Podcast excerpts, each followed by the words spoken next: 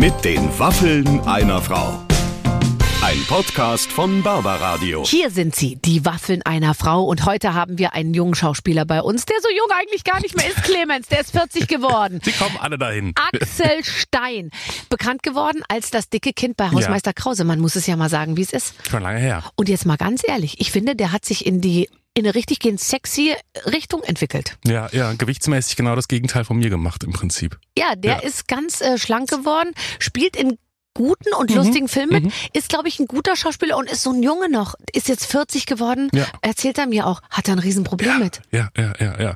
Aber muss er eigentlich gar nicht, weil es ist einfach ein wahnsinnig sympathischer Typ, einfach wenn man ihn Ja. so erzählen hört, oder? Also, Ja, ich fand auch, der saß da in seinem Büro irgendwie, hatte vor kurzem noch die Steuererklärung gemacht Mhm. und da stand die Ordner noch rum und, äh, und genau da habe ich eingehakt. Es wird ein lustiges Gespräch mit unserem Freund Axel Stein. Viel Spaß. Ladies and Gentlemen, Trommelwirbel heute für einen wunderbaren Mann, den ich übrigens noch nicht so gut kenne, für einen großartigen Schauspieler, der einen neuen Film rausgebracht hat und äh, der jetzt momentan in dieser Minute bei sich zu Hause in einem sehr, sehr gut geordneten und aufgeräumten Büro sitzt. Ich bin ihm zugeschaltet mit einer dicken, starken und stabilen Leitung. Axel Stein! Hi, grüß dich. Hallo. Hallo. Schön, dass ich bei dir sein darf hier. Ich freue mich auch und wir kennen uns gar nicht so gut. Ich kann richtig doll viele Sachen fragen, weil ich weiß über dich nichts. Ich weiß alles über dich. Ja. Erzähl, dann lass uns doch über mich sprechen.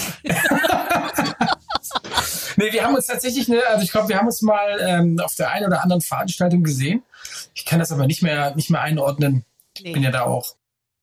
Nee. Ich wollte gerade sagen, wir sind ja auch beide, wenn ich das richtig verstehe und auch wenn ich dich richtig einschätze, nicht die typischen Veranstaltungstypen.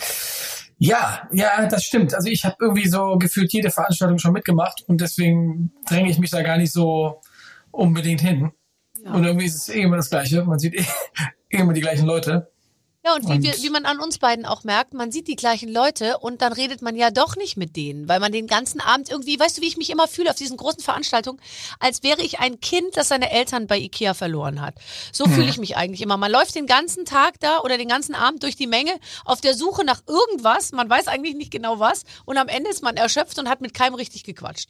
Ist auch so wirklich so. Und auch die ganzen Eindrücke, wenn man dann wirklich mal jemanden sieht, auf den man sich freut, hat man gar kein richtiges Gespräch, weil man das Gefühl hat, äh, jemand guckt dir über die Schulter, wenn noch alles so da ist. Also es kommt nie, nie ein Gespräch zustande und äh, mich hat auch noch nie jemand vermisst. Äh, also Nee. jemand angerufen, wo, warst denn du gestern? Nee. Haben alle nach dir gefragt. Also ich find's eigentlich ganz toll, was ich manchmal mache, ähm, weil ich ja schon auch häufig äh, moderiere ich diese Veranstaltung, auf der ich dann später nicht, nicht äh, ich möchte dann nicht die Aftershow-Party besuchen, aber ich moderiere die Veranstaltung. Dann geht man immer zum großen Gruppenbild auf die Bühne, ja. Und dann gehen ja alle ganz langsam von der Bühne im Tross und schieben sich dann durch enge Türen auf diese schrecklichen Aftershow-Partys. Und ich gehe immer hinten über die Bühne dann schon raus und da, da steige ich dann schon irgendwie ins Taxi und fahre nach Hause. Und dann denke ich mir immer, wenn ich zu Hause bin im Bett, denke ich mir, oh Gott, die anderen stehen jetzt immer noch für ihr erstes Getränk an. Und schwitzen am Buffet. Und schwitzen am- Wenn Ja. es eins gibt, es ist ja jetzt Ja, immer ja, mehr genau. auch so geworden, dass es so, hey, wir wollen nicht das Geld ins Essen stecken, wir pflanzen lieber Bäume und so. Und dann gab es noch nicht mal Ja. was zu essen. Früher war es ganz gut, da haben wir so während der Veranstaltung sind wir schon rausgegangen und dann haben wir uns schon am Buffet bedient, bis sie das dann irgendwann geändert haben, dass sie erst die Buffets nach der Veranstaltung geöffnet haben. Früher war sowieso alles gut. Ich meine, du hast, sag ich mal, Karriere gemacht. Ähm, ab, wann war das? 1998 oder sogar noch früher? Da war, das war ja noch eine andere Welt damals. Ja, ja, das ist schon, ja, das ist schon ein paar Jährchen her. Ich glaube, sowas, 98 habe ich so, ja, angefangen. Ja, stimmt. 82 so mit, also ich habe die ersten Auftritte so mit 12, 13 gehabt, aber so mit 98, 99, ich glaube 99 habe ich die Schule abgebrochen, habe ich das Abi abgebrochen in der 12-2. 12, 2. Das war 12, der, zwei. das war nicht im, im, in, in den Augen deiner Eltern und auch in den Augen vieler anderer Leute, die dich damals umgeben haben, nicht der ideale Zeitpunkt, um eine, eine Schullaufbahn zu beenden. Impulsiv Nee. nehme ich an. Nee, Richtig, aber das war äh, tatsächlich damals wirklich so ungünstig. Ich meine, ich war zwei Jahre ne, fast umsonst bin ich zur Schule gegangen. Aber ich hatte damals äh, zwei dicke, fette Kinofilme äh, vor der Brust und ähm, du darfst ja auch in der Oberstufe dann nur noch entschuldigt, ich glaube, 100 Stunden fehlen oder so. Und das ging dann Die hat man vorne nicht mehr. Ja, ja, das ging schnell. Die hatte ich ohnehin schon, äh, glaube ich. und äh, ja, da musste ich mich irgendwann entscheiden. Und das war so, ich glaube, 99. 99 oder ja, genau. Okay, also und dann äh, entscheidet man ja, ich breche jetzt eine Schule ab. Also eine Schulbildung ist ja was, das machst du eigentlich, weil du denkst, dass du darauf aufbauend dann eine große Karriere als was denn eigentlich, Versicherungsmakler äh, Makler oder was äh, machst. Dann hast du es abgebrochen. Hast du, ähm, hast du Muffensausen gehabt? Hast du Schiss gehabt? Oder lief Ja, so gut, ja, ja. dass du dir keine Sorgen gemacht hast? Nee, das war schon so ein, das war der erste heftige Schritt, ne, den ich dann alleine gehen musste, weil ich bin von Kind auf meinen Jungs irgendwie in einer Klasse gewesen. Und dann, ähm, ja, dann musste ich mich irgendwann entscheiden. Und ich bin aber total froh, dass meine Familie und meine Eltern mich dann damals echt unterstützt haben, diesen Weg zu gehen. Ähm, ja. Was sagen Und denn die Jungs heute?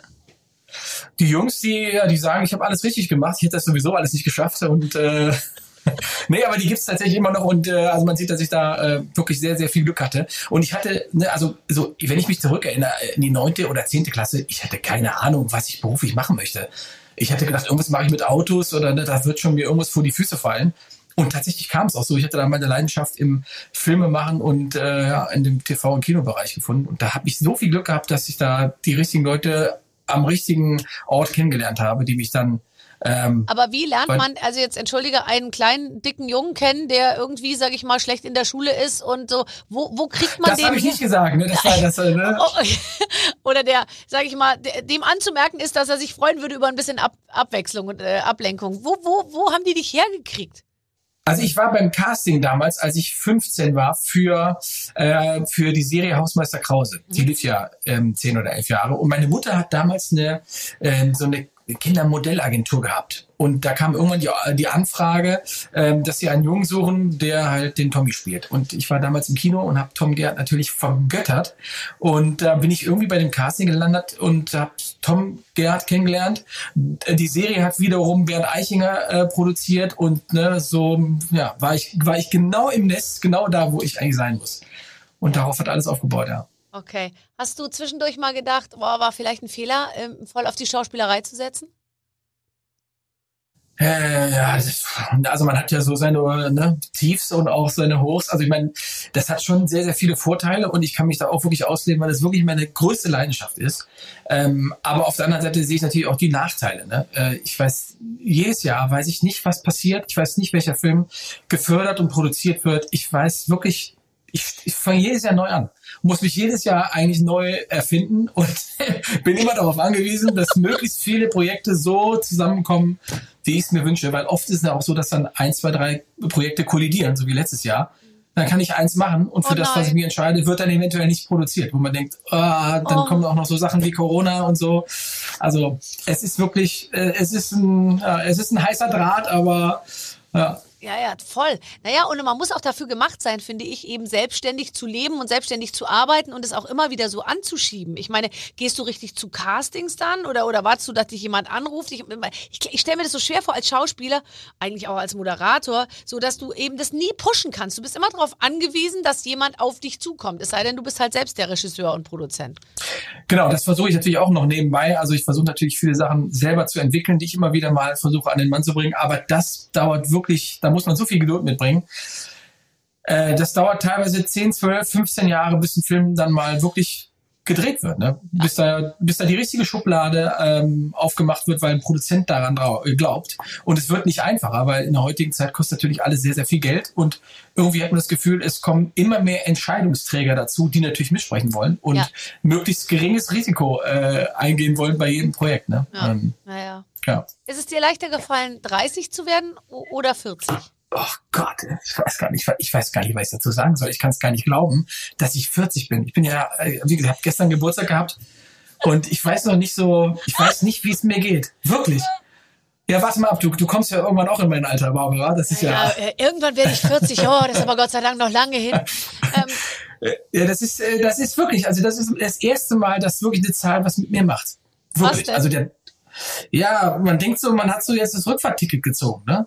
oh Gott, wie Ja. muss ich mich denn anfühlen? Das Rückfahrticket, bist du schon auf der Rückfahrt? Nein, aber äh, äh, also es fühlt sich zumindest so an, es macht irgendwas mit mir. Ich habe noch gar keine Zeit gehabt, darüber nachzudenken, weil ich eigentlich auch nicht so Fan bin, meinen Geburtstag zu feiern, weil ich es irgendwie auch ein bisschen albern finde, so ein, diese Pflichtveranstaltungen dann irgendwie ne, mit Familie und Verwandten, das mache ich alles nicht. Ne? Das, ähm, ich bin froh, wenn meine Jungs hier sind und dann äh, wir zusammen darauf anstoßen, aber ich muss jetzt da kein riesen, äh, riesen Fest feiern. Und auch 30, das war alles okay, ne? aber jetzt die 40, Ich fand 30 viel, viel schlimmer. Also Ja? als ich 30 wurde, da, da haben die mich da so reingequatscht in so eine Krise. Da war ich eben auch schon im Fernsehen, dann haben immer alle so, und jetzt 30 und wie fühlen sie sich und so. Und ich fand diese 30, ich war auch mit 30 viel un, äh, wie soll ich sagen, also unentschiedener in meinem Leben und ich wusste nicht, ähm, mache ich den richtigen Job und was wird eigentlich aus mir? Und ich war zu dem Zeitpunkt, hatte ich auch nicht den richtigen Mann und so. Also es war alles irgendwie schwierig. Und, ähm, und jetzt, jetzt hast du ja mich kennengelernt. Und jetzt, wo ich dich kennenlerne, jetzt geht das langsam alles in so ein solides Fahrwasser, weißt du? Nein, aber so mit 40 äh, habe ich mich dann irgendwie besser gefühlt ja? als mit 30. Okay. Vielleicht ändert sich das bei mir auch noch. Also ich habe jetzt, wie gesagt, noch nicht drüber nachgedacht und irgendwie muss ich das auch erstmal noch verdauen, dass da jetzt eine 4 im Spiel ist. Ja, weil man ja gefühlt erst Abi gemacht hat. Gut, du nicht. Beim Thema Abi kannst du nicht mitreden. Äh, aber, aber man fühlt sich doch irgendwie, man hat ja sein Selbstbild überhaupt nicht verändert. Ich glaube, das bleibt dann irgendwann so stehen. Mit 20 denkt man, so bin ich und das, das hat man dann im Kopf. Und auch wenn man schon 50 ist, denkt man immer noch irgendwie, man, man, man ist so wie mit 20. Ja, ein bisschen, aber wenn ich mich auch daran zurückerinnere, wie ich mit Anfang 20 war und wenn ich mich dann mit Leuten unterhalten habe, die 40 waren, dann dachte ich mir, oh Gott. Also das, also das war für mich, ne, das war für mich jenseits von Gut und Böse, mich mit solchen alten Leuten zu unterhalten.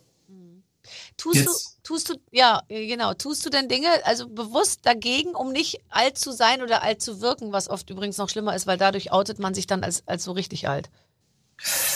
Ähm, also rein optisch würde ich jetzt sagen, wenn ich mich so angucke mit Cappy und T-Shirt, bin ich relativ äh, jung geblieben. Also ich muss jetzt da nicht ja, ja. das, ne, das Chibo Doppelpack Hemden äh, oder Karo Hemden tragen, um möglichst erwachsen zu wirken. ähm, und ja, äh, natürlich, ich meine, ich bin jetzt ein bisschen unrasiert, weil ich äh, gerade ne, so vielleicht vor einem Projekt bin und dann entscheidet sich noch, ob ich äh, den Bart jetzt abmachen darf oder nicht. Da sieht das sieht jetzt sehr alt aus ne? und ich habe jetzt so viele graue Haare bekommen. Aber natürlich versuche ich äh, fit zu sein und fit zu bleiben und ja. Das hast du übrigens ja echt geschafft, gell? Ich meine, du hast viel abgenommen, also richtig doll viel. Du hast dich eigentlich halbiert und du hast es und du bist dabei geblieben. Das schafft ja eigentlich keiner. Ja, was, also, das, was heißt dabei geblieben? Ich habe ähm, das, das, ja, das, das kam so tatsächlich. Also ich, meine, ich habe jetzt natürlich wieder ein bisschen was zugenommen. Ne? Und äh, Weihnachten ist ja auch gerade noch. Ähm, naja, also Entschuldigung, mal März. ja, ach so, ja, ja, heute ist März. Gestern war ja noch Februar. ähm, ja, aber ja, ich weiß gar nicht. Das, das, das kam so, ne? Das war jetzt, das hat sich irgendwann mal so ergeben. Ja gut, es hat sich so ergeben, aber dass du es durchgezogen hast, das heißt, vielleicht ist ja das, wie du jetzt aussiehst, dein eigentliches, wie soll ich sagen, genetisch veranlagtes ähm, äh, Ich. Und, und das davor ja. war, warst du gar nicht wirklich du. Ja, das war eine komische Zeit. An die erinnere ich mich auch wirklich ungern zurück, weil ich einfach ne, ähm, auch sehr blöd war. Ne? Also ich habe ähm, aufgrund der, der Jobsituation kommt man dann ja teilweise auch erst um 11 Uhr oder 12 Uhr abends nach Hause und dann hat man keine Lust mehr zu kochen als äh, 17-Jähriger oder 18-Jähriger. Mhm. Und dann hat man so einen ganz komischen Rhythmus und irgendwie, dann darf man keinen Sport mehr machen wegen Ausfallversicherung und wirklich, das ist der größte Quatsch. Äh, und dann wird man so, so, so träge und irgendwann sieht man aus halt wie ein Ballon. Ne? Das, das hat sich bei mir so reingeschlichen irgendwo und ich habe mich irgendwann da nicht mehr wohl gefühlt ähm, und habe dann auch einfach Sport gemacht, weil ich mir dachte, das interessiert auch keiner, ob ich jetzt eine Runde laufen gehe oder Fußball spiele. Mhm. Ne? Ja, genau. Und das tut mir auch gut. Also es ist ein guter. Ja, total. Wobei, wenn du dich jetzt entscheiden müsstest zwischen ähm, ich äh, laufe eine Runde zu Fuß um Block oder ich fahre mit einem geilen Auto, ja, das ist natürlich, ne, das. Ich versuche immer beides so äh, in den Tag zu integrieren, weißt du? Also natürlich, ich liebe, ich bin total autoverrückt. Ich liebe Autos. Ich liebe alles, was Benzin oder Strom frisst und das ist total behämmert. Ich, ich kann es selber nicht erklären, aber das war tatsächlich bei mir als Kind schon so. Ähm, wie, wie hat sich das als Kind als allererstes geäußert, dass du so ein Autofreak bist? Ähm, das äh, muss ich meine Eltern mal genau fragen. Also ich wusste auf jeden Fall immer, welches Auto gerade die Straße hochkommt, welches Auto die Nachbarn haben. Ich wusste sofort ähm, ne, die Motorengeräusche. Ich konnte den 18er vom 16er unterscheiden und das, meine Familie haben, haben da gar nichts mit am Hut. Also niemand. Und ich wusste, ich habe mich da von Anfang an für interessiert und habe alles an Autos auch gehabt und wusste die Unterschiede und Ferrari Testarossa und Porsche Turbo. Das war genau mein Ding. Das ja. war meine Welt. Ja, ja, klar, aber jetzt hättest du ja alles dafür tun können, um irgendwie, sage ich mal, also ähm, an, so, an solche Autos ranzukommen. Also du hättest ja irgendwie eine, eine, eine Lehre machen können als Automechaniker. Ja, stimmt. Hat sich aber nicht ergeben. Also ich hatte auch immer mal gedacht, dass ich irgendwas mit Autos mache. Ja. Aber dafür habe ich dann auch technisch gesehen zu wenig Ahnung von denen. Also ich kenne die halt nur so optisch und kann die bewegen, aber so schrauben kann ich nicht. Kannst du Räder richtig, wechseln kann ich. Kannst du richtig gut Auto fahren? Ähm, das hört sich immer so ein bisschen arrogant an, ne? Also, ja, sag, sag's ruhig, sag's, sag, sag, sag's. Ja, aber ich würde sagen, ja.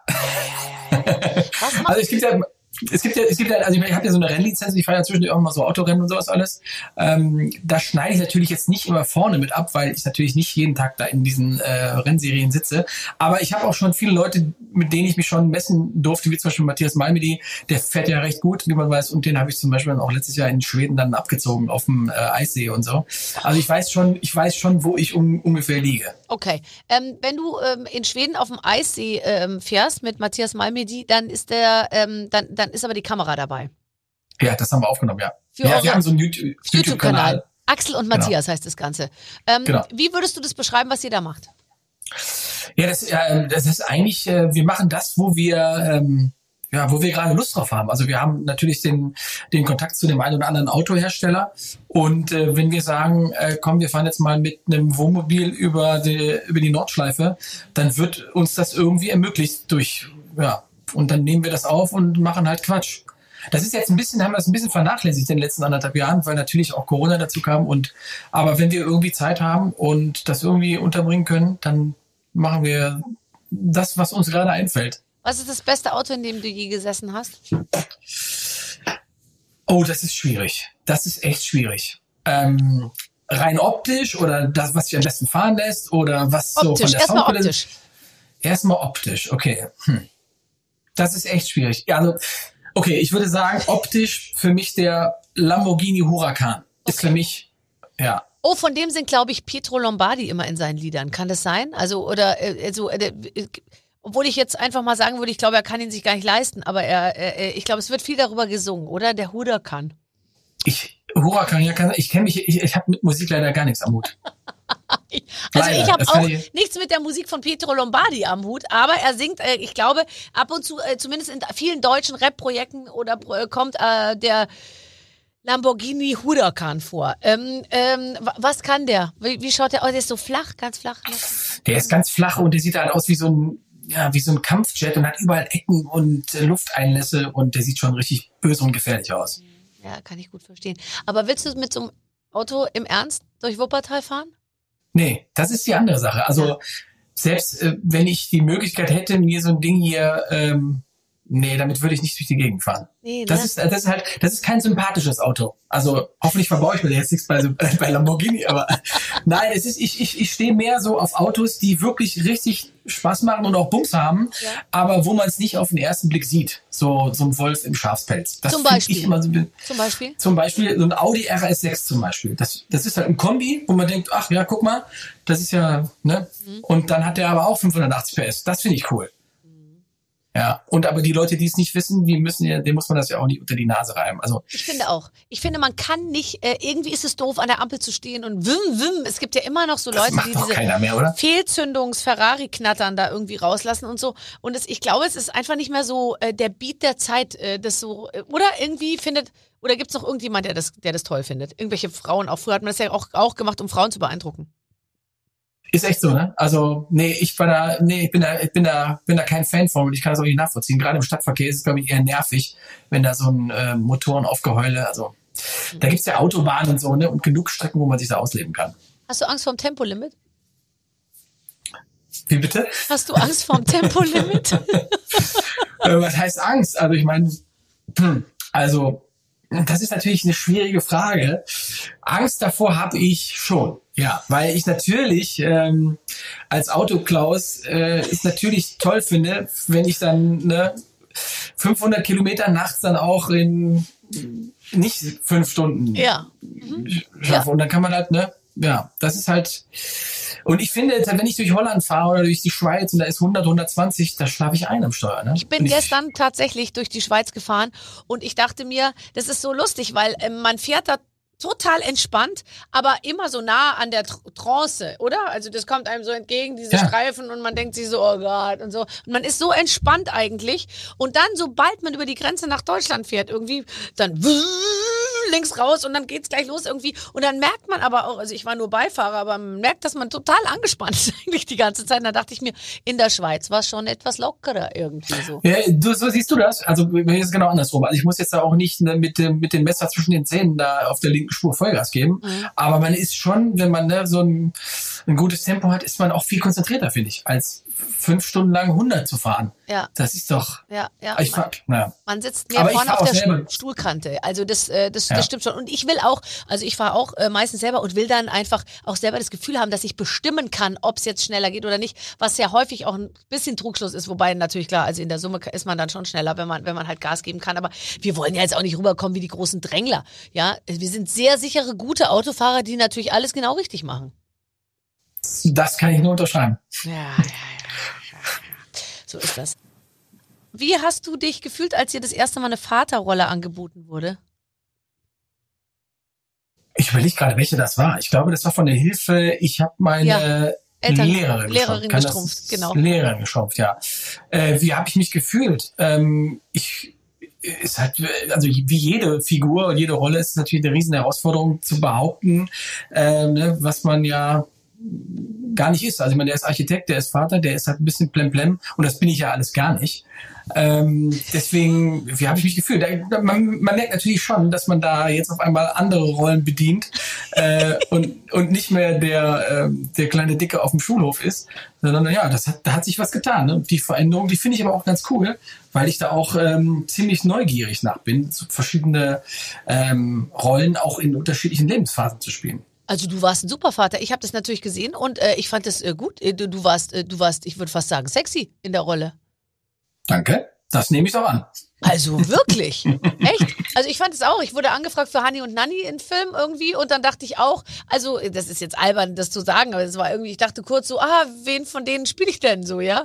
So ungefähr. Und dann ähm, war ich halt die Mutter von, von, von, von, von irgendeiner Freundin von Hani und Nanny und da habe ich mir schon so gedacht, ach guck mal, jetzt eine Mutter und so, ja? Also dann äh, habe ich so kurz schlucken müssen.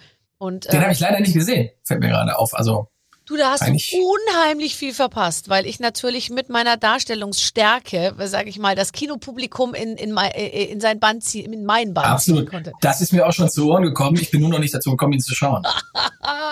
Ich bin ja, äh, ich kann Dinge darstellen, sage ich mal, die sich weitestgehend irgendwie rund um meine eigene Lebenswelt drehen. Aber ich glaube, ich hätte jetzt wirklich Probleme mit einer echten, echten, echten Schauspielerei. Würdest du dir zutrauen, etwas ganz, ga- also mit Sicherheit würdest du dir zutrauen, eine ganz, ganz klasse, krasse Rolle zu spielen, die ultra weit weg ist von dir und deinem sozusagen, de, deinem Fühlen und Denken. Ja, das habe ich äh, vor kurzem noch. Also ich habe ja einen Film gemacht, der heißt Die Goldfische. Sagt ihr das was? Da habe ich einen Autisten gespielt und da haben wir uns auch ein halbes Jahr tatsächlich darauf vorbereitet. Da war ich in unterschiedlichen äh, Einrichtungen und habe da wirklich versucht, da den Charakter ähm, zu formen. Und ähm, das ist wirklich, also das ist was ganz anderes. Das ist was komplett anderes, ne, äh, ganz, ganz anderes Leben, wie ich es lebe. Und die größte Herausforderung war natürlich, ähm, weil es auch eine Komödie war, ähm, den, den Charakter nicht irgendwie nicht über den lustig zu machen, sondern ernst zu nehmen. Aber trotzdem hat er natürlich gewisse Eigenschaften, die zur Geschichte beitragen müssen und dann ja auch unterhaltsam ist. Also das war bisher die, die größte Herausforderung, würde ich sagen. Und auch wahrscheinlich außergewöhnlich, dass man mal vorher wirklich sich so eingehend mit einer Sache beschäftigt, oder? Weil für viele Rollen, sage ich mal, muss man jetzt nicht in ein Trainingscamp gehen, oder? Für viele Rollen nicht, aber ich finde das schon ganz geil, so da einzutauchen und mich, ne, also egal ob es ein Architekt ist oder was auch immer, mich da wirklich mal mit zu beschäftigen oder als äh, Banker, ähm, wie es wirklich so ist, womit die Leute dann ähm, sich auseinandersetzen müssen den ganzen Tag. Und ähm, also das finde ich schon ganz gut. Ja. Ich frage mich immer, wie das funktioniert, wenn Menschen in so einer Rolle wirklich ihr Innerstes nach außen kehren. Und ich, ich, ich, ich bewundere das wirklich sehr. Also, dass man im Prinzip, weil jeder, der schon mal an so einem Set war, der weiß, wie viele Leute da rumstehen und alle glotzen einen an. Und es dann wirklich zu schaffen, das sich alles wegzudenken und einfach zu sagen, ich, ich, ich mache das jetzt und ich, ich, ich gebe da wirklich so viel Preis von mir. Also ich bewundere das total. Das ist aber die kleinste, äh, also für mich die, die kleinste Hürde, sondern man bereitet sich ja vor, also wenn man, äh, wenn man, äh, wenn man sich darauf vorbereitet, ähm, dann hat man ja eine gewisse Geschichte, die man oder eine gewisse Szene, die man, die man vorbereitet hat und äh, die man, ja, die man darstellen muss an dem Tag. Hörst du mich noch? Mhm. Okay, aber die größte Herausforderung ist dann, wenn der Regisseur, der Regisseur sagt, ja, pass mal auf, äh, am Anfang äh, hast du das jetzt aber so gemacht, lass den Mittelteil doch mal weg und mach den Anfang ein bisschen schneller und am Ende improvisieren wir ein bisschen. Das ist eigentlich so die, die, die, die größte Herausforderung, da äh, eine Szene auf einmal nochmal neu entstehen zu lassen, dass, dass die anderen alle zugucken, das ist wirklich das kleinste Problem. Also. Ja, ist ja eigentlich auch ganz schön, finde ich. Ist ja auch ein großer Ansporn. Aber ich denke mir nur so, wenn man dabei so sein, sich so verliert auch oder auch so, dann muss man muss ja so aus sich rausgehen. Also ich bin da sehr, ich merke dann schon immer, ich bin sehr kontrolliert und das würde mir, glaube ich, echt schwer fallen.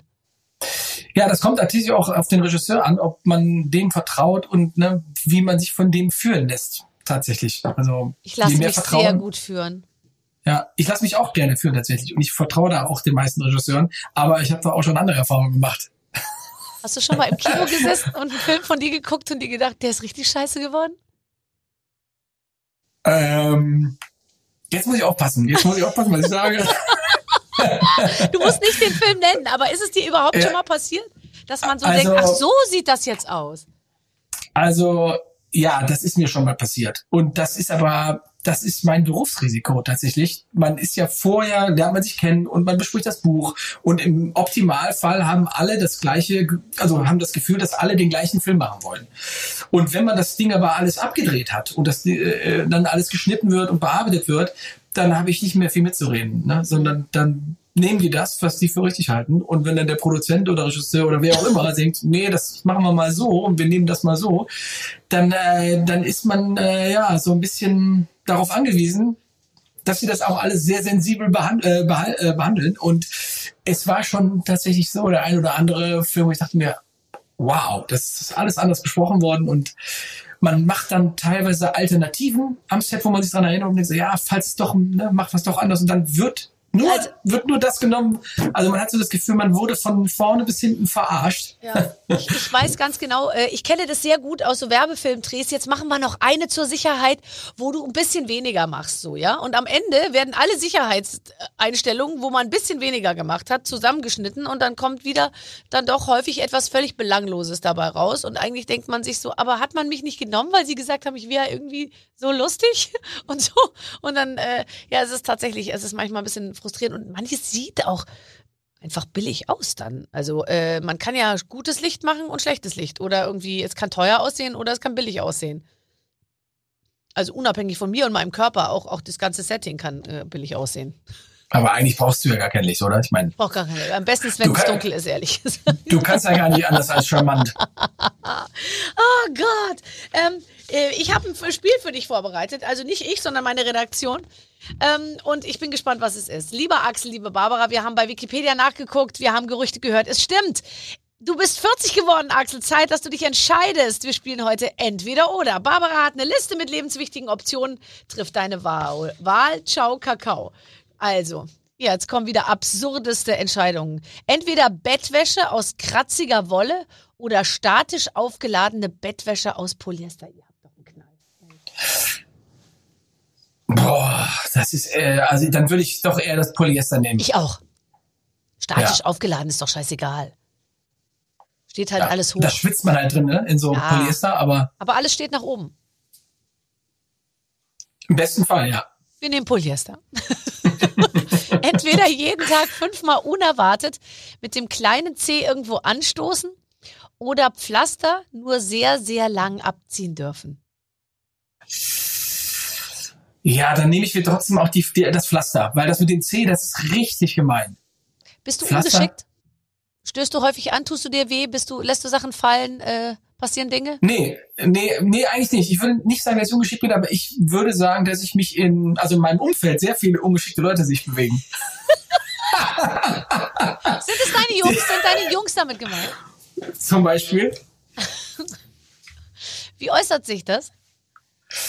äh, dass man einfach mal mit neun blauen Flecken aufwacht und denkt, Herrgott, wo kommen die denn her? Und Ja. ich kann es mir beim, beim besten Willen nicht erklären. Sind es denn diese Art von Abenden, wo, wo, wo, wo es irgendwann auch passiert, dass man bei, bei jemandem, der, der schon schläft und vielleicht ein bisschen Alkohol getrunken hat, mit dem Edding so Sachen ins Gesicht malt? Oh Gott.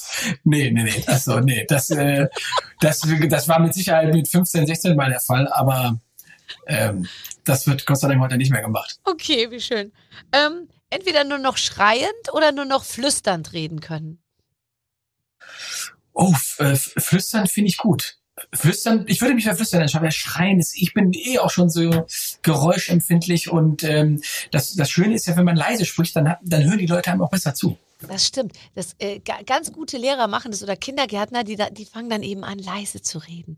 Ja. Weil es angeblich was bringt. Ich bin da noch nicht ganz in der Kindererziehung, aber ich, kurz davor.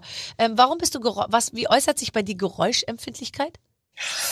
Ja, ich, äh, ich mag keine hohen Geräusche. Ich mag, ähm, das hat mit Sicherheit auch äh, stressbedingt so zu tun. Mhm. Ähm, ja, ich hatte letztes Jahr einen Hörsturz. So. Ah. Ja. Oh Gott, sag nochmal schnell, was Schlaf. da genau passiert. Ja, das, ich bin kein Arzt. Ich weiß nicht, was da, ich weiß nur, dass es mit Stress zu tun hat, wenn man viel unterwegs ist und viele Flüge hat und wenig schläft und lange Tage und äh, vom einen Projekt ins nächste rutscht, dann ist es, ja. Dann habe ich es auch. ja, ist keine, ist keine angenehme Sache, aber das ist halt so, ja, ja, und seitdem bin ich auch wirklich so geräuschpegelempfindlich. Also wenn ich irgendwo im Flieger sitze und ich mache mir sofort die Ohrstöpsel rein, äh, damit ich nichts mitbekomme, weil oft ist es ja tatsächlich so, dass die Leute im, im Flugzeug noch ganz laut telefonieren oder ähm, sich, keine Ahnung, anschreien oder was weiß ich, ich weiß es nicht. Das Findest du nicht auch diese neue, neumodische Sache wunderbar, dass jetzt Leute nicht mehr ihr Telefon ans Ohr halten, sondern ein Gespräch auf laut gestellt, das Handy vors Gesicht haltend irgendwie sich mit irgendjemandem unterhalten und zwar gerne auch Verwandtschaft, die in Übersee wohnt. Da ist dann irgendwie jemand an der Leitung und du siehst ja völlig irgendwie 80.000 ja. Kilometer entfernt und dann plärren, plärrt man irgendwie ins, ins, ja. ins Handy rein, oder? Wirklich schrecklich. Ich, ich kann es nicht nachvollziehen. Also mal ganz abgesehen davon, dass ich das auch nicht machen würde, weil ich nicht möchte, dass alle an dem Gespräch teilhaben. Aber ich weiß auch nicht, wie man so rücksichtslos sein kann. Also dann egal ob in der Bahn oder irgendwo anders, dann lässt man doch die Leute in Ruhe und macht sein Handy auf lautlos. Also ja, und vor allem man weiß ja, dass man tendenziell, wenn man Steck Stöpsel im Ohr hat oder wenn man telefoniert, dass man tendenziell lauter redet, als man eigentlich müsste. Das heißt, man, man, man kann ja diese Leistung erbringen, einfach zu sagen, ich regel es jetzt ein bisschen runter und rede ein bisschen leiser. Letztens, als ich in der Bahn, da hat ja. sich ein Typ über eineinhalb Stunden hat er mit jemandem gesprochen und hat dir alles erzählt. Also alles, ja, was er jetzt macht und beruflich und wo es läuft und der Chef und seine Reise und so. Und als er dann ausstieg, ging er durch den ganzen Waggon und dann fing ich als Erster an zu sagen, viel Spaß in Paris und grüßen Sie Ihre Tante. Und dann hat der Nächste, der, der hinter mir saß, dann irgendwie gesagt, ganz genau. Und wenn Sie mal wieder Linsen essen, dann müssen Sie sich keine Sorgen über das. Und dann hat das ganze Gespräch von dem sozusagen und dann der oh Dritte noch irgendwas gesagt, weil alle das mit mitgehört haben. Und jeder hat dann, dann nochmal Bezug drauf genommen. Es war sehr lustig. Unfassbar, wirklich unfassbar. Ja, ja. Also, pass auf, es geht weiter. Entweder jeden Morgen eine Zitrone zum Frühstück oder zwei rohe Eier. Oh, rohe Eier. Uh. Ah, nee, rohe Eier, das geht nicht. Also, dann Zitrone. Zitrone finde ich cool. Ich auch. Ja. Ich vielleicht kriegt man so ein bisschen eingerissene Mundwinkel, wenn man jeden Morgen eine Zitrone isst. Wie groß sind denn deine Zitronen? Sehr groß. Eher von der Säure und nicht von der Größe der Ach Zitrone. so, ich Idiot. ähm,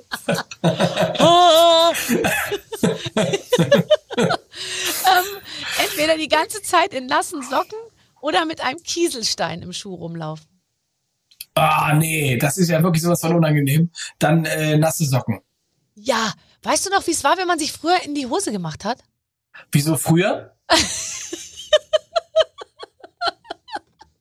Okay. Habe ich was, habe ich was verpasst? Nee, aber wenn man sich früher in die Hose gemacht hat, dann war es doch erst, ähm, erst warm und dann wurde das so kalt. Aber es war nass und dann manchmal, wenn man es lang genug die Hose anbehielt, dann wurde es wieder warm. Das habe ich nicht mehr das Gefühl. Das ist, das ist, das ist Gott sei Dank weg. Aber ich kann es mir vorstellen. Äh, ich habe es aber nicht mehr. Ich fühle es nicht mehr, tatsächlich. so ein Schauspieler. Er fühlt's nicht mehr. Er fühlt's ja. nicht mehr. Verstehe. Ich habe aber über dich in meinen Infos, das war sehr lustig. Ich hatte wirklich spärliche Infos über dich, weil es gibt nicht so viel, was man jetzt eigentlich so über dich weiß. So, ja? So, Wahrscheinlich bin ich einfach nicht so interessant. ist doch okay. Doch, doch, wir arbeiten jetzt alles raus. Und da stand aber, pinkelt gerne in die Dusche.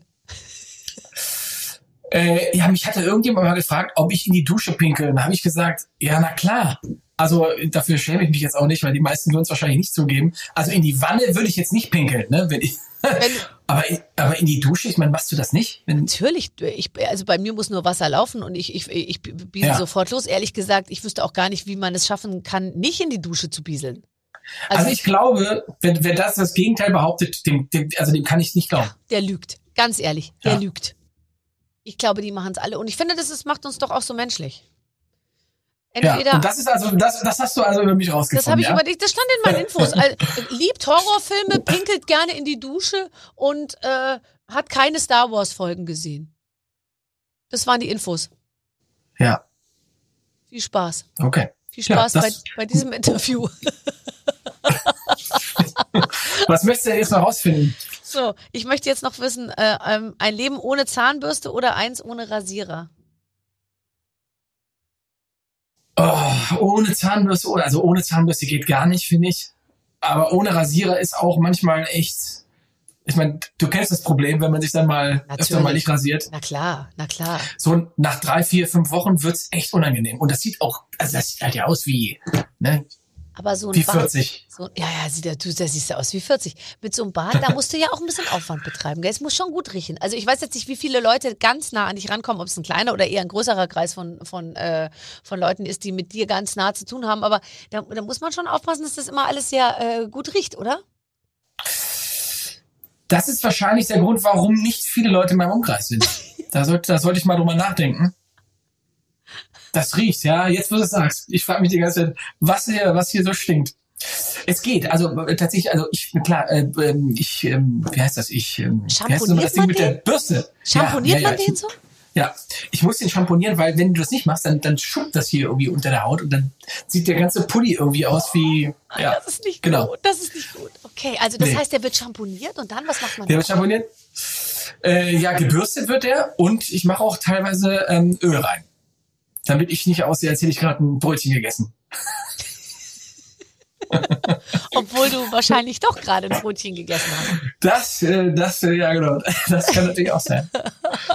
Ah, okay. Also ich glaube, da kann man sehr viel Geld ausgeben für, für das Thema Bartpflege. Das kann, da kannst du richtige Religion drum machen.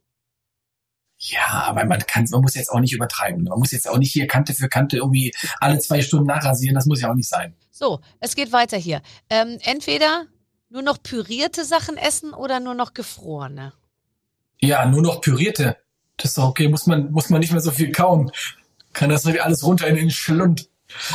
Ja, und gefroren wäre ja, ne, das macht ja, Macht Nee, das ist Sinn, unangenehm. oder? Nee. Nee, vor allem, wenn es gefroren ist, dann schmeckt es auch nach nichts. Finde ich. ja, stimmt. Ja. So, jetzt pass auf. so wenig gefrorene Sachen außer Eis. Ja. Und bist du, lutschst du manchmal so am, am gefrorenen Spinat oder was? Ähm, lass mich überlegen. Nein. Nein. So. Ich mag es auch gerne, wenn Dinge, also Geschmack schon die Fahrt, Fahrt aufgenommen hat und das passiert ja meistens, wenn sie aufgewärmt sind tatsächlich. Ich bin auch nicht, ich bin jetzt auch nicht so total eisverrückt. Ich esse aber sonst tatsächlich alles und da ist mir eigentlich auch der Aggregatzustand wurscht. Letzte Frage zu dem Thema. Entweder eine Teilnahme beim Bachelor oder im Dschungelcamp. Oh Gott. Ähm, also, hm. Oh, das ist eine schwierige Sache. Ich lass mich mal kurz überlegen. Ähm, ich glaube, Bachelor wäre mir, wäre mir noch unangenehmer tatsächlich. Weil ich, ich, natürlich, wenn ich da durchseppe und ich kann es oft nicht nachvollziehen, dass da, also ich kann die Situationen oft nicht, nicht nachvollziehen. Das Aber komm jetzt, zwölf Frauen, die in, in einem sehr kurzen Kleid irgendwie äh, jeden Abend mit dir ausführen, die sich Ach dann so, das geht auch mit Frauen, oder was? Ja, ach, ach, hast du gedacht, du bist einer von den Männern und du bewirbst? Nein, du bist natürlich der Bachelor und die anderen, die anderen sind, die, die, die bewerben sich um dich. Ach so, Weißt das ist ja eine ganz andere, ganz andere Voraussetzung. Ja, natürlich. Also f- 15 Mädels, die auf, die sich dir irgendwie äh, nähern und alle wollen nur dich. Und du Ja, willst lieber ja. Känguruhoden essen oder was? Warum eigentlich nicht? Also ich meine, das ist beides, äh, beides absurd und ich meine, äh, ich verstehe, warum beide Formate funktionieren, aber ich könnte mich jetzt tatsächlich nicht entscheiden. Ich glaube, wenn ich auch, wenn ich im Dschungel wäre, dann würde ich mir da einen Spaß draus machen, tatsächlich.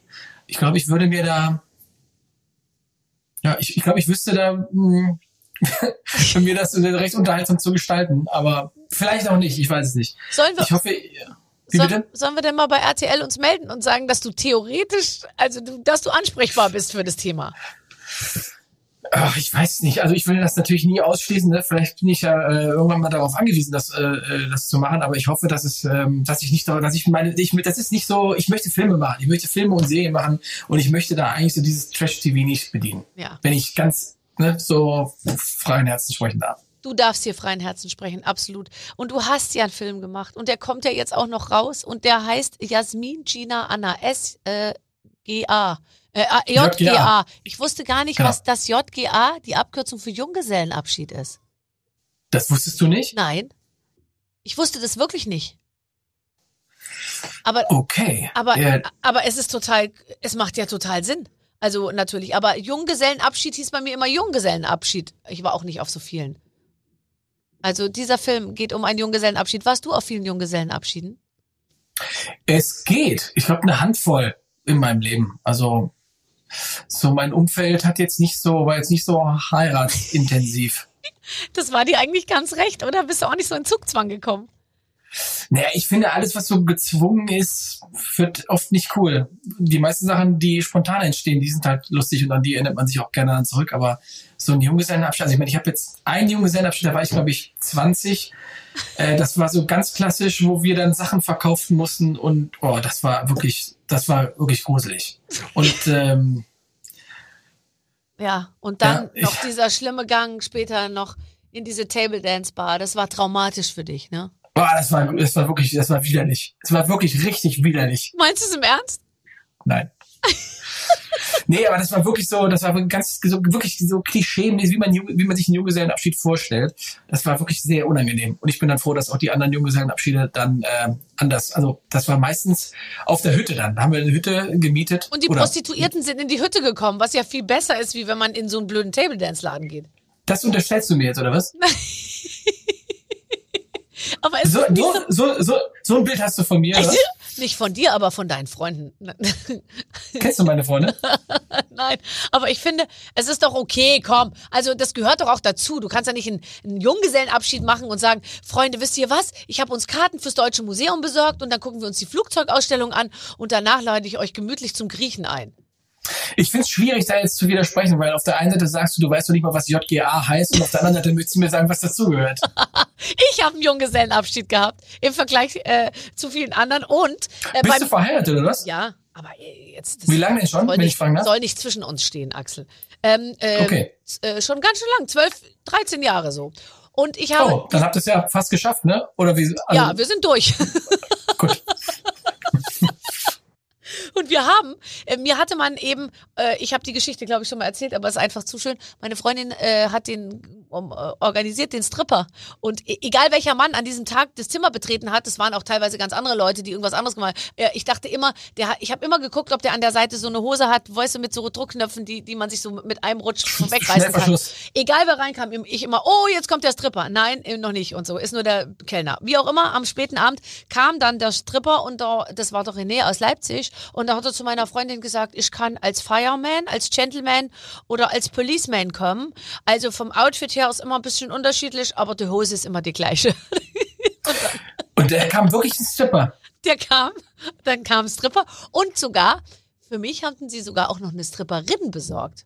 Die hat sich auch auf mich gesetzt und mich mit so einem Gel beschmiert überall. Oder ich sie, glaube ich. So rum war es, ja. So rum war es, ja.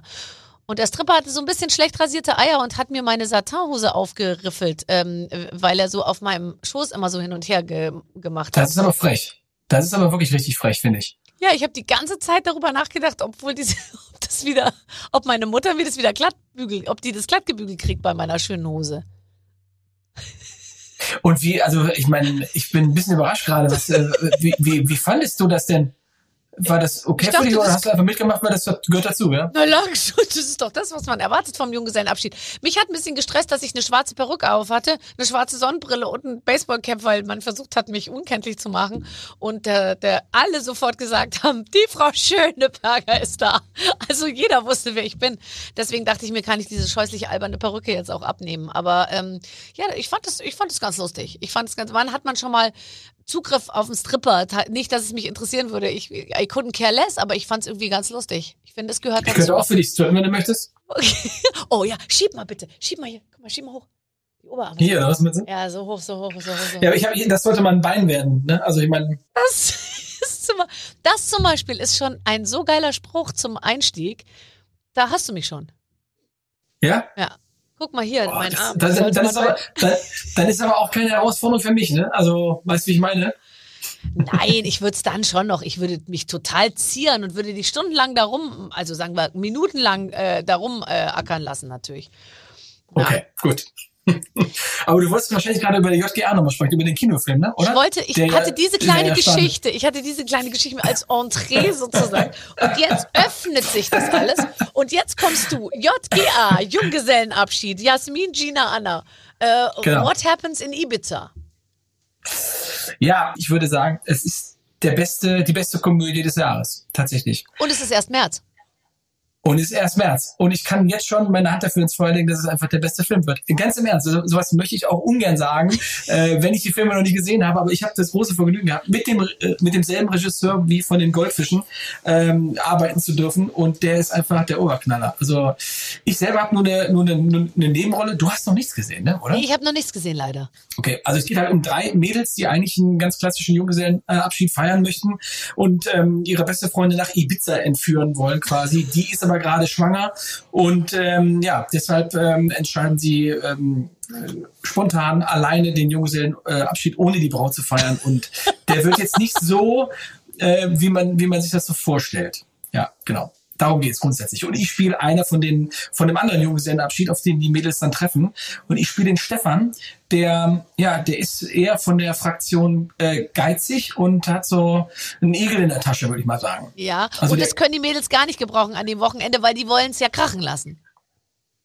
Die wollen es auf der einen Seite krachen lassen, auf der anderen Seite haben die natürlich, geht das alles schief mit ihren Reservierungen mit dem Hotel und müssen dann irgendwann bei uns pennen. Und, ähm, Oh, ja, so fangen viele gute Filme an, die ich mir angucke.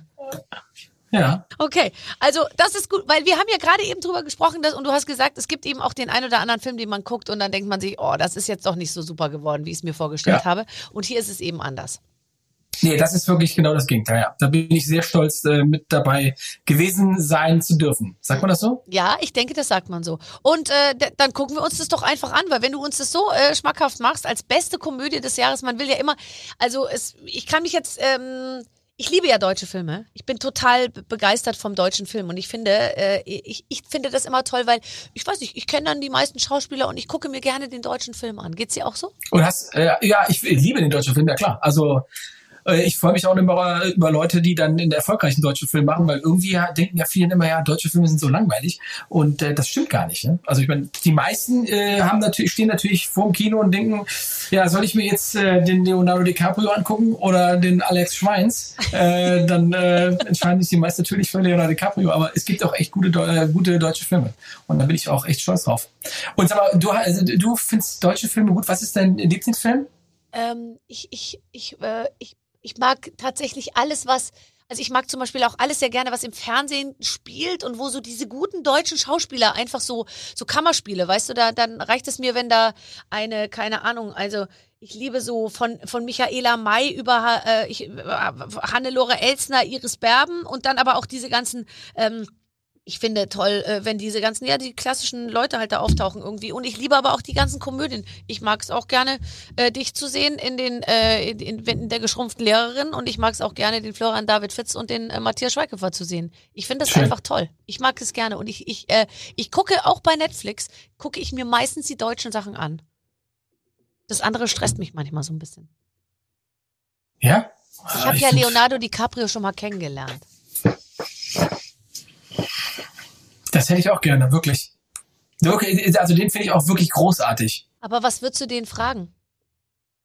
Ja, was, heißt- was würde ich den fragen? Ich würde gerne einen Abend mal mit denen verbringen. Ähm, keine Ahnung. Also, das ist Also, jetzt so. nee, aber ich finde nämlich, ja, jetzt sag mal, also jetzt kommt Leonardo DiCaprio und hat heute Abend Ja. Zeit. Geht man dann wirklich in die Vorstellung, ich müsste jetzt mit Leonardo DiCaprio essen gehen, würde mich total stressen. Was redet denn, was redet man denn mit dem? Ja, mich interessiert das schon. Ne? Also die, ich meine, der hat ja unfassbar gute Filme gemacht und äh, ich glaube einfach, dass er ein cooler Typ ist. Also den Eindruck habe ich zumindest von ihm. Und ich, ja, das wird, also das wird nicht passieren. Ist auch okay. Aber wünschen würde ich es mir jetzt auch nicht. Aber wenn es passieren würde, wäre es auch okay. Also ich hätte schon viele Fragen an Leonardo DiCaprio. Also du würdest auch so technische Fragen einfach fragen, wie machst du das und wie bereitest du dich vor und so würdest du so von Schauspieler zu Schauspieler mit ihm reden. Ja. Ja, auf jeden Fall. Also auch äh, The Revenant äh, war ja auch vor zwei Jahren im Kino und das war ja, ja war ja nicht sogar Oscar Da nominiert? hat er einen Oscar Das gekriegt dafür. Ich glaube, das ist er der erste Oscar, ne? den er gekriegt hat und den Genau. hat lang drauf gewartet, glaube ich. Siehst du, sowas würde ich ihn alles fragen. Axel, äh, du hast eine tolle Sache gemacht. Darf ich einmal noch, noch äh, mit dir über eine, eine äh, Sache sprechen, die du letztes Jahr gemacht hast? Celebrity Hunt. Ähm, das fand Mhm. ich klang total cool. Da sind Prominente, mussten sich verstecken vor, vor allen möglichen Einheiten, die sie gesucht haben. Und ich habe das nicht gesehen, aber ich habe nur darüber gehört und ich fand, das klang extrem spektakulär. Das war auch extrem spektakulär.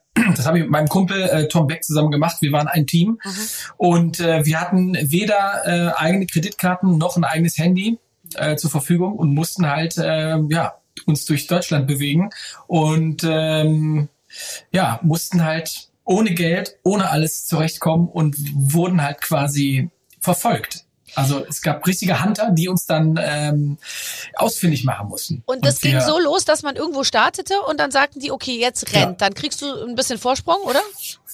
Genau, es gab, äh, ich glaube, vier oder fünf Stunden Vorsprung. Wir haben alle in Hamburg sind wir gestartet und dann konnten wir uns so die ersten zwei Tage so ein bisschen bauen, wie das, ähm, ja, was so die ersten Ziele quasi sein könnten. Und dann mussten wir größtenteils improvisieren, weil wir tatsächlich, ich glaube, 50 Euro pro Tag zur Verfügung und da musst du halt haushalten, ne? Wenn du ein Ticket ziehst oder äh, ein Brötchen essen möchtest, dann musst du wirklich gucken, dass du da. Äh, und wir durften auch nichts annehmen von allen anderen. Okay. Und, und wie hast du es gemacht? Wo, wo hast du dich dann aufgehalten? Ja, wir haben die ersten zwei Tage gab's, ähm, haben wir einen Kumpel besorgt, der äh, hat uns ein Kumpel ein Motorrad besorgt und ähm, ja, wir sind dann in die in den Wald. Wir sind als erstes in den Wald. Wir haben so ein so ein ähm, so ein Zeltchen mitgehabt und haben uns erstmal äh, in den Wald verschanzt, im Wald verschanzt und ja, das, äh, das hat ganz gut geklappt. Und dann sind wir halt über eine Fähre und über, ne, über, ja, was weiß ich, was wir, was wir alles benutzt haben und wie viele Leute uns da geholfen haben, äh, letztendlich, auch spontan, die uns dann irgendwie von A nach B gebracht haben. Und man musste wirklich mit den Leuten in Kontakt treten und die um Hilfe bitten. Und die haben natürlich gedacht, was ist denn mit denen los? Also, und jedes, jedes Selfie hat uns natürlich verraten, wo wir uns gerade aufhalten. Und das ist sehr lustig, weil da ist, der hat ja auch Wladimir Klitschko äh, mitgemacht oder so. Also die Vorstellung, dass Wladimir Klitschko irgendwo auf dem Feld irgendjemand anspricht und sagt, darf ich, können Sie mich mal mit dem Auto irgendwie mitnehmen, ist natürlich schon absurd. Auch. Also Genau, genauso absurd. Ja. genau, das war auch die Schwierigkeit für alle anderen, die da mitgemacht haben, dass natürlich in der heutigen Zeit, wenn da äh, viele über ihre Instagram, Facebook äh, Medien dann direkt teilen, wo sie gerade Vladimir Klitschko äh, gefunden haben, äh, getroffen haben. Wir haben es versucht, so ein bisschen äh, gegen, äh, gegen die Hunter zu benutzen. Wir haben dann äh, den Leuten immer gesagt, sie möchten bitte sagen, dass wir gerade in Bremen sind oder wo auch immer. Ich weiß jetzt nicht, ob das so gut geklappt hat. Woran haben Sie dich gefunden? Äh, sie haben mich in, äh, ich weiß gar nicht, ob ich das schon sagen darf, weil die Leute natürlich auch bei Prime ähm, so. gucken sollen. Ne? Ah, nee, Äh, natürlich, nee, ja. dann, dann, verraten wir das nicht. Aber, Das- aber deswegen, das war spannend. ich, das war mega spannend und ich möchte natürlich auch jetzt hier auch offen lassen, ob wir das gewonnen haben oder nicht. Ne? Ach so, Ja. natürlich. Aber Das- Tom Beck und du, also ich würde euch gute Chance. Ich würde euch Unterschlupf gewähren, um, äh, um gegen Ende nochmal etwas schlüpfrig zu äh, werden. Na klar, wollte gerade sagen, wir können ja auch beide strippen. Ja, genau, das wäre lustig. Ihr dürft mal, ich nehme euch auf, es gibt jeden Tag warmes Essen, aber ihr müsst die ganze Zeit nackt sein. Okay, das nehme ich. Ich auch. Jetzt bräuchte ich noch, jetzt bräuchte ich noch eine Adresse. Ja, aber Deal würde ich sagen, Deal. Ja, super. Okay. Hammer. Für die zweite Staffel, denk an mich Ja, bitte. ab, okay? absolut, absolut. Ich warte, ich warte mit dem Linseneintopf auf euch.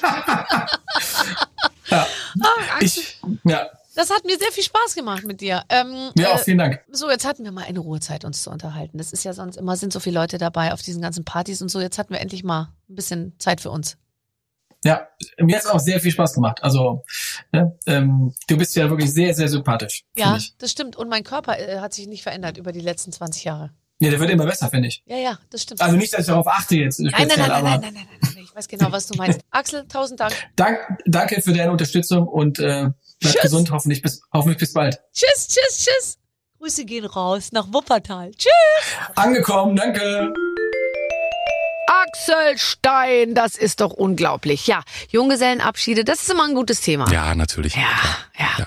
Bevor wir jetzt äh, äh, über Clemens Junggesellenabschied sprechen, äh, legen wir euch noch kurz alle weiteren Folgen ans Ja, Herz. ja erstmal das, genau. Ähm, denn äh, wir haben so viele tolle Prominente hier schon in der Show gehabt und werden auch noch neue Prominente äh, haben.